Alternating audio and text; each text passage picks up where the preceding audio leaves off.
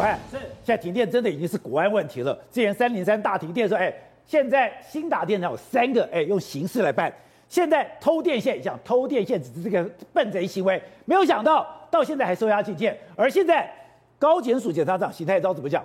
他说：“老板，我们看这句话，我不能诬赖他。他说，邢认为不能排除这个动物。”是被人从外面丢进去的，听了吓一跳，以为开玩笑，但是现在的这个玩笑不好笑啊，真的是被第五纵队给入侵台湾啊，宝杰哥，因为我们之前讲过了，对，鸟受害，鸟受害那些东西是有人刻意破坏的。我们现在看关键时刻的观众朋友，所以壁虎尿尿是真的，壁虎尿尿、松鼠咬馈线，或者是小鸟去啄，是。他们都被电死了，尸体就在旁边，对不对？不排除有人丢进去。但是宝杰哥，你怎么知道他被电死之前是什么状况？有没有可能是有人把松鼠拿去让它咬？你给我咬，咬到电死哦！你看它跳电了，或者是有人把小鸟丢进那个电网当中？观众朋友，不是开玩笑，再看一下，太可怕了！这是高检署的检察长邢太昭他所讲的。为什么现在要兹事体态去找这个桥头跟桃园地检署说我们要重大侦办，不排除人为因素？他说虽然没有错。桃园那个我们现在收押了，因为两个人莫名其妙去捡电线，人是人，我把你押起来。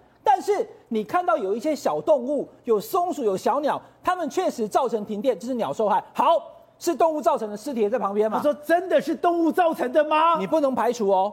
这些动物是不是被人从外面故意丢进去以后，直接电爆在当场以后就跳电了？那如果是这样的话，那台湾真的有第五纵队？那就是有人故意破坏。那你听着觉得很奇怪，你是怎么想的？我先跟大家讲，这位邢太昭，高检署的检察官，年纪大一点的人就知道。宝杰哥，你听过黄树刚跟刘宝才吗？我没有哎、欸。一九九三年第一起从大陆的深圳坐了飞机挟持民航机来到台湾。哦，哇，反共意识啊！对，飞到台湾对。邢太昭就是当时检察官，他当时还是年轻的检察官，他受命去调查以后，抽丝剥茧，发现说你们两个哪里是什么反共意识，根本在大陆亏空公款，在饭店里面给他通通弄钱以后，走投无路才来的，所以关起来判十年。回到大陆去以后，再判二十年。这是刘宝才跟黄树刚的故事。当时就是邢太昭，不是只有一次。后来每一个民航机劫持来台湾的，通通都是他办的，所以他叫反劫机队长。他对于大陆来的，他觉得有问题，他完全不信任中国。他觉得中国大陆一直在渗透，而且那时候几个来的，他还怀疑说是真的走投无路吗？还是匪谍？他都有怀疑。好，把这个我要跟大家讲答案了。过去的一年，台湾有十三个。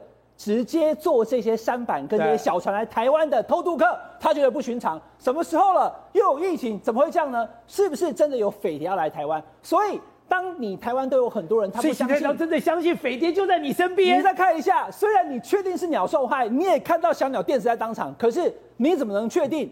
不是有人把小鸟丢进去触电，造成我们。难怪蔡英文这么喜欢他。对，所以其实基本上呢，以邢太钊逻辑来讲的话，就是说，虽然确是鸟受害，但是有可能是第五纵队，有可能是阿共的阴谋。他完全讲到蔡英文的心里面了。所以其实他把这个层级拉高以后，大家会觉得说，是不是也太夸张？但是呢，他要去查，他要很慎重的把两个地检署找过来以后说，我们现在全台去查所有的跳电状况，是不是真的有？中国大陆的匪谍在破坏台湾的电网。